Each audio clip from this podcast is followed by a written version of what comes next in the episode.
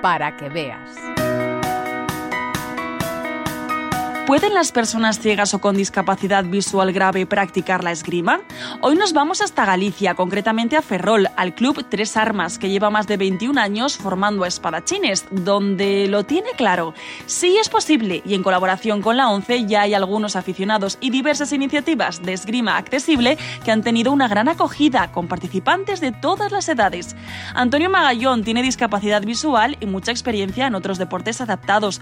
No ha querido perderse la oportunidad de probar una nueva disciplina, para lo que no ha dudado en enfundarse el traje, empuñar la espada y para su sorpresa nos confiesa que la práctica no solo le ha resultado fácil, sino que muy divertida. Yo me pensaba desde el principio que iba a ser algo más complicado y más complejo y la verdad es que no, me pareció bastante sencillo, fácil y me pareció divertido. Para mí es un deporte que nunca lo hubiera pensado como persona invidente y sin embargo pues en este caso concreto estaba todo muy bien organizado, se hace divertido. Para mí fue una experiencia que me gustó mucho. La esgrima adaptada, a diferencia de otros deportes, no solo supone aprender la parte física del manejo de armas blancas y los desplazamientos típicos, además cuenta con la parte mental, el reto que supone diseñar una estrategia para batir al adversario. Quizás fue de lo que más me gustó. Ver que en un deporte como es ese, pues te da opción a, poder pensar y a poder actuar y crear cualquier tipo de estrategia que te parezca mejor o peor. Emilio Rilo es entrenador del club, fue campeón gallego en florete y espada y ahora se encarga de la preparación de los más jóvenes.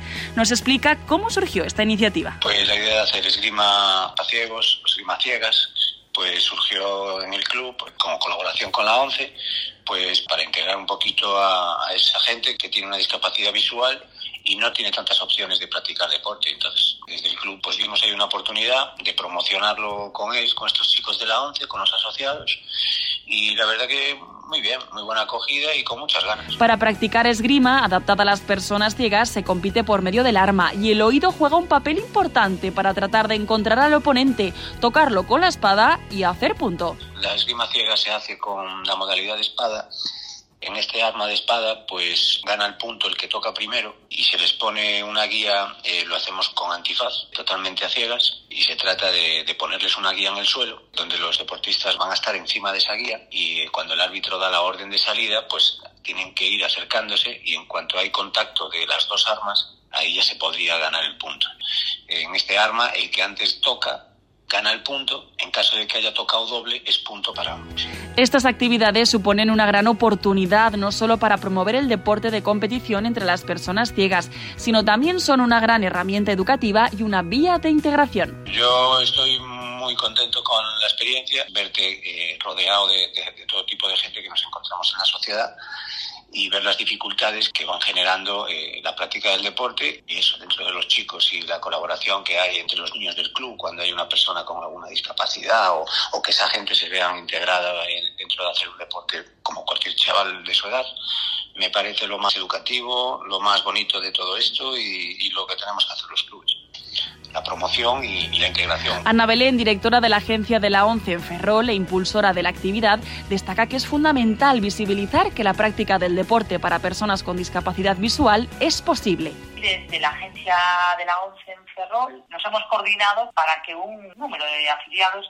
pudiesen empezar a conocer esta actividad. Y bueno, estamos empezando a conocerla, a darle pues un poco de, difusión y está teniendo eh, bastante acogida entre nuestro colectivo de afiliados, han probado algunos, desde los más pequeñitos hasta mediana edad y seguimos dando el impulso desde aquí, coordinándonos para que se vea realmente que se puede adaptar un deporte, que no ponernos barreras y poder practicar los deportes que nos gustan con empeño y con coordinación, que todo se consigue. Una vez más comprobamos que no hay barreras, solo ganas y en esta ocasión son muchas las de impulsar y practicar el deporte inclusivo y sobre todo las de divertirse, esta vez con el tuche al adversario, aún sin verlo. Pati Bonet, un espacio del Grupo Social 11, Radio 5, Todo Noticias.